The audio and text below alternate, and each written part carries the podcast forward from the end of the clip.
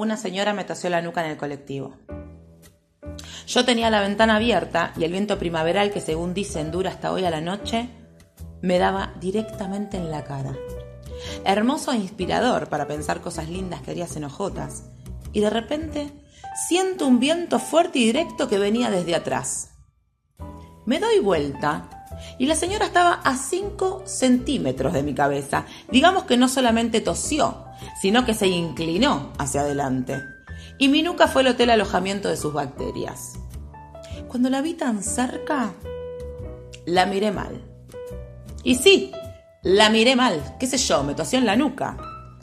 No sé qué tan real es el tema de los bichos voladores que salen de los cuerpos de las personas, pero la realidad es que ese mito urbano me persigue. Y ante tal hecho, la miré mal.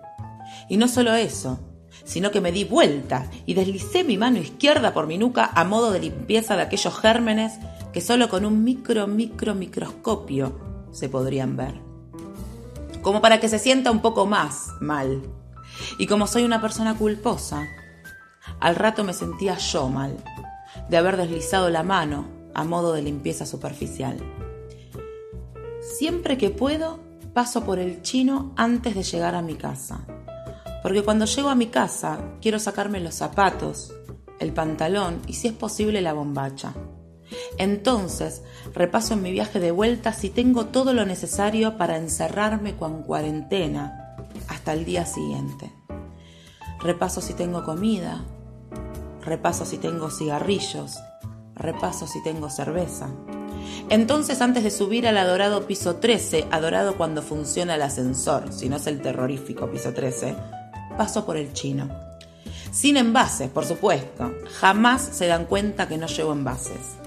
Con lo cual tengo aproximadamente 45 envases en mi casa de soltera. Soltera, sola, solísima.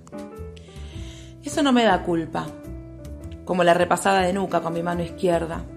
Pero quizás me haría sentir mejor si alguien organiza una fiesta y necesita envases y quiere despejarme el espacio de al lado de la ladera, que no puedo limpiarla porque los envases no me dejan abrir la puerta completamente.